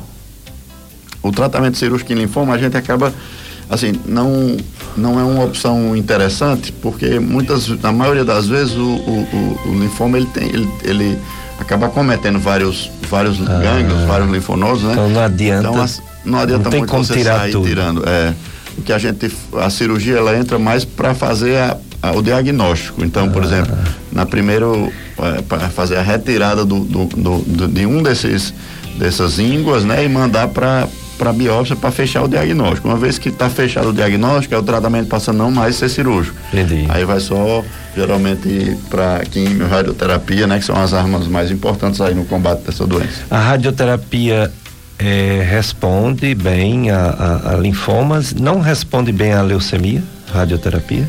Em leucemias a gente praticamente não usa radioterapia, usa em algumas situações bem específicas, né? Às vezes quando o paciente tem algum acometimento em sistema nervoso central, de leucemia, mas assim, situações bem mais específicas. Em linfoma é bem mais utilizado, né? Como tanto, tanto é, as, é, como auxiliar, digamos, da, da, da químio, né? Às vezes o, o, paciente, por exemplo, tem uma faz quimioterapia, tem uma resposta muito boa, né? Some quase tudo, mas fica ainda alguma lesão residual no final do tratamento. Então aí é interessante que a gente irradie, né? Via de regra, assim, a quimioterapia, digamos que ela tem um resultado mais sistêmico, mais global, né? Então, como você injeta o quimioterápico na veia, ele vai agir em todo lugar. Então, onde tiver ali é, célula do linfoma, ele vai, vai destruir, né? E a rádio não, a rádio a gente utiliza mais para doença focal. Então, quando você tem uma doença que afeta só um, um grupozinho de linfonodo ali, né? Aquela doença bem localizada, a rádio é uma opção bem interessante. Ou então nessa situação que você tem uma doença já mais espalhada, mas fez químio, a químio, vamos supor, resolveu 90%, mas ficou ali ainda um bloquinho de linfonodo ali que você, que a químio não resolveu. Aí a rádio entra como um auxiliar. Então, é, é, é um armamento também bastante importante no tratamento de linfomas, a radioterapia. Hum, é, o linfoma tem vários tipos. É, tem na minha área tem um linfoma chamado linfoma malte que ele pode ser causado pela bactéria H. pylori. E interessante que quando é feito o tratamento do H. pylori, esse tumor, esse linfoma malte sendo pequeno, ele regride. Agora, quando ele é grande, não regride, por isso que eu falei da cirurgia, né? Quando ele é grande e ele obstrui, por exemplo, o piloro, tem que tirar eu confesso que eu não tenho experiência muito com esse tumor, esse linfoma malto, porque ele é relativamente raro. O que é que você pode dizer sobre esse tipo que tem a ver com uma bactéria? Os outros linfomas têm a ver com alguma outra bactéria ou só esse? É, é, é conhecida nessa relação entre entre agente infeccioso e linfoma, né? Então existem alguns alguns tipos específicos que são relacionados a que pode ter uma relação maior com alguns alguns agentes infecciosos. Hum. O Epstein-Barr, por exemplo, ah. tem algum, é, uma relação com alguns tipos de linfoma. O próprio HTLV também tem alguma tem hum. relação com alguns tipos de linfoma, né? Isso. né? É, e no caso, é, no caso que você citou do H. pylori também, né, uma, uma, relação bem conhecida com esse linfoma que nasce no estômago, né, que a gente chama de linfoma malte. Na maioria das vezes ele nasce no estômago. E é, só em você tratar a bactéria, se é uma lesão inicial, uma lesão pequena, é, você consegue às vezes regredir 100% sem precisar nem fazer mais nada, quimioterapia, rádio, nada, né? Mas quando, como você citou, uma lesão grande, né, que já pega, às vezes ali tem linfonodos ali peri, ao, ao redor do estômago já envolvidos, né, uma, lesão maior, aí você tem que apelar para outro, aí provavelmente só tratar o, o, o, a bactéria não vai resolver e você vai ter que adicionar outros tratamentos E aí entra também químio e entra radioterapia também nessa situação, né? Exatamente, até porque regride, né, o tamanho do tumor, né? Sim, muitas vezes é, desaparece. Não precisa, por exemplo, linfoma, linfoma gástrico, né? Que aí o malte é o, é o principal, mas também outros tipos de linfoma podem acometer o estômago. Você não precisa operar, não precisa gastrectomizar. Só Você vai, vai fazer só, só com químio e radioterapia. Muitas vezes você, com a chance de cura também bastante elevada, se a doença tiver fo, foca, é, focada só no estômago, né? não tiver doença à distância, se for uma doença só local no estômago, chance de cura muito elevada com químio radioterapia né, sem precisar de, de, retirar o estômago. Doutor Ricardo, como evoluiu a quimioterapia, né? Acho que quem está nos ouvindo pensa, ai, quimioterapia, cai cabelo, a, a, mata mais rápido ainda, não sei. Quimioterapia hoje comprimido, menos efeitos colaterais e resultados melhores. É, a gente teve uma evolução muito grande, né, dos tratamentos oncológicos nos últimos aí 20 anos, né, 15, 20 anos, então o que a gente está partindo agora para uma, uma era onde de tratamentos cada vez mais específicos, sem aqueles efeitos colaterais pesados de quimioterapia, né? Então tem já uma série de opções terapêuticas nesse sentido. Não quer dizer que a quimioterapia ainda não seja utilizada, né? Em algumas situações a quimioterapia tradicional ainda é o, é o principal tratamento, mas a gente já, já enxerga situações de vários tipos de câncer, em, onde a quimioterapia está sendo, digamos, aposentada, né? E está dando lugar a essas drogas que têm um mecanismo de ação mais específico, que destrói só a célula tumoral sem prejudicar outras células ao redor, né? E, consequentemente, tem muito menos efeitos colaterais. Então, vai caminhar nesse sentido, né? Nesse sentido de, de irmos para cada vez para terapêuticas mais direcionadas para a célula tumoral, que usem mecanismos de ações mais modernos e que e a quimioterapia tradicional, digamos assim, né, seja cada vez mais deixada de lado. Mas hoje ainda é uma arma muito importante, né? Vários cânceres ainda são tratados, tem sua base de tratamento na quimioterapia tradicional. Os cânceres, a gente lembra logo de uma internação hospitalar pelo SUS, né? É, em Fortaleza, hospitais credenciados, aqui é o Hospital São Vicente de Paulo, mas já existem clínicas que fazem tratamentos de cânceres, inclusive linfomas, é, sem necessariamente internar o paciente no hospital. A Infusion faz esse tipo de tratamento, parece que a Pronutri também, né? Clínicas Sim. que fazem, né? Sim, tem, temos é, é, aqui no Cariri temos a Infusion, temos a Pronutri e temos a, a o Hospital São Vicente de, de Barbalha, né, que são os, os três serviços de, de, de, oncologia. Na verdade, a maior parte dos, dos cânceres, eles são de tratamento ambulatorial. Então, o paciente vai, faz a quimioterapia e volta para casa, né? Existem algumas exceções, existem alguns, alguns tipos de tratamento quimioterápico que necessitam realmente ser feitos a nível de internação, como por exemplo de leucemias agudas, né? Leucemias agudas é uma doença que não dá para tratar ambulatorial mas a maior parte dos, dos cânceres acaba que dá para tratar com segurança a nível ambulatorial sem internar o paciente. Ainda mais, ainda mais nesse período de Covid, a gente está sempre é, fazendo com que, minimizando, né, tentando não internar os pacientes na medida do possível e fazer o tratamento mais ambulatorial possível. É verdade, é que bom, né? Que nem sempre, a maioria das vezes até, não precisa internar. É, 176 milhões de pessoas já tiveram ou têm a Covid. É realmente uma pandemia, a maior que a gente já viu, a maior do século, uma mortalidade de mais de 3 milhões e 800 mil pessoas. É, Estados Unidos, mais de 600 mil mortes. A Índia, mais de 367 mil. O Brasil, mais de 486 mil, quer dizer, o segundo país que mais teve mortes. Reino Unido, mais de 127 mil. Rússia, mais de 126 mil. É, e está aí, né? A gente ainda não saiu dessa situação, nem a Índia. Os outros estão saindo. Eu estava vendo aqui os países, esses países que mais vacinaram, né? Israel, é, Reino Unido, que são vários países, Estados Unidos. E os resultados são bem animadores. É, ontem não morreu ninguém em Israel. Tem dia que não morre ninguém, tem dia que morre um, dois. Claro que é um país pequeno, mais ou menos do tamanho do Ceará, né? Por aí. É, Estados Unidos, ontem, em torno de quatro, nesses últimos dias, em torno de 400 pessoas, vai de 400 e pouco a 600 e pouco, em torno de 400, 500 mortes. Para quem antes era matava mais do que aqui no Brasil, né? Por dia, muito mais até. Acho que chegou a 4 mil e tanto. Não é? Chegou a 4 mil e tanto, para agora ter 400, né? Diferença absurda, graças a Deus. Reino Unido, Reino Unido teve uma variante agora que deu uma subida, mas uma subida como foi pouco. Estava numa média de 7 a 10 mortes por dia, subiu para 3 a 15. É, Quer dizer, que bom, né? Parece né? que até a variante não pega tanta gente quanto é, no tempo que não tinha as vacinas, né? E é, a própria Índia está diminuindo as mortes, que coisa boa, está diminuindo, porque lá está vacinação, né, acelerada. É, só falta nosso Brasil entrar nos eixos e diminuir essa doença desgraçada. Doutor Ricardo, o que falar sobre essas doenças que diminuem a imunidade numa época de pandemia. O paciente deve ir, deve continuar o tratamento, deve continuar procurando seu médico hematologista, oncologista, deve segurar um pouquinho, ficar em casa, é, telemedicina, telefonar, WhatsApp.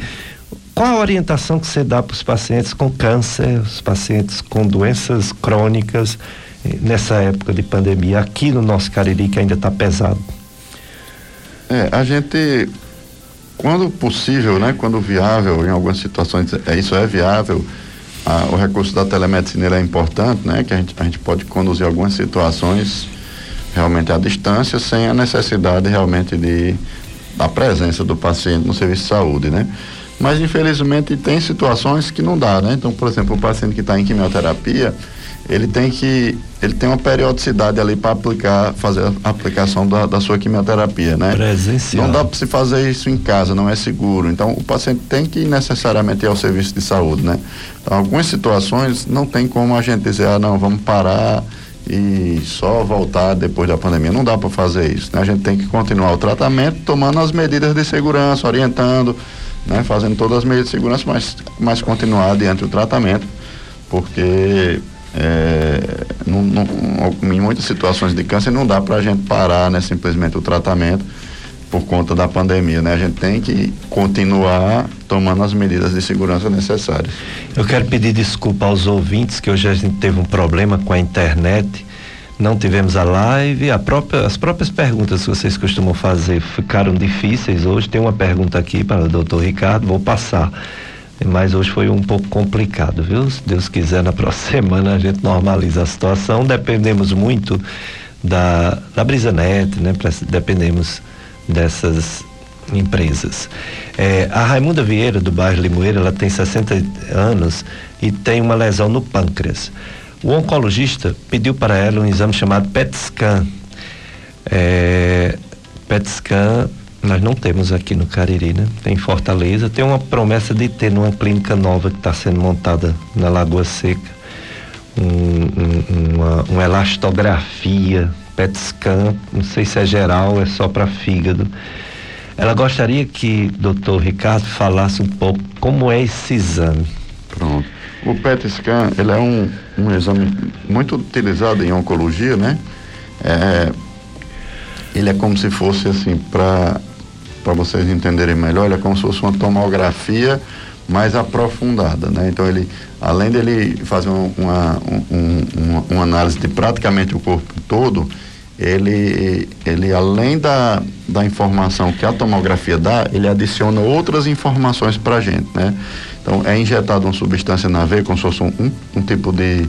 Não é um contraste, é, é, é um, uma substância específica que a célula do câncer, ela vai captar aquela substância. Então, quando você vai analisar o, o, o, exame do PET, você além de ver as informações da tomografia, você vê como se fosse um brilho nos locais onde tem a, as lesões do, do câncer. Né? Então, é um exame importante para a gente entender a dimensão da doença, né? Às vezes a gente faz antes de iniciar, por exemplo, um tratamento quimioterápico, para a gente ter um mapeamento de onde a doença está e depois que é feito o tratamento, durante ou depois, é, é, é repetido esse exame para que você consiga identificar, opa, tá, a coisa está indo bem, está melhorando, ou então não, não está indo bem, né? Você vai conseguir é, ter um parâmetro para avaliar pré e pós-tratamento, a evolução, né? Legal. Infelizmente, a, a, gente ainda não tem aparelho de PET aqui no Cariri, né?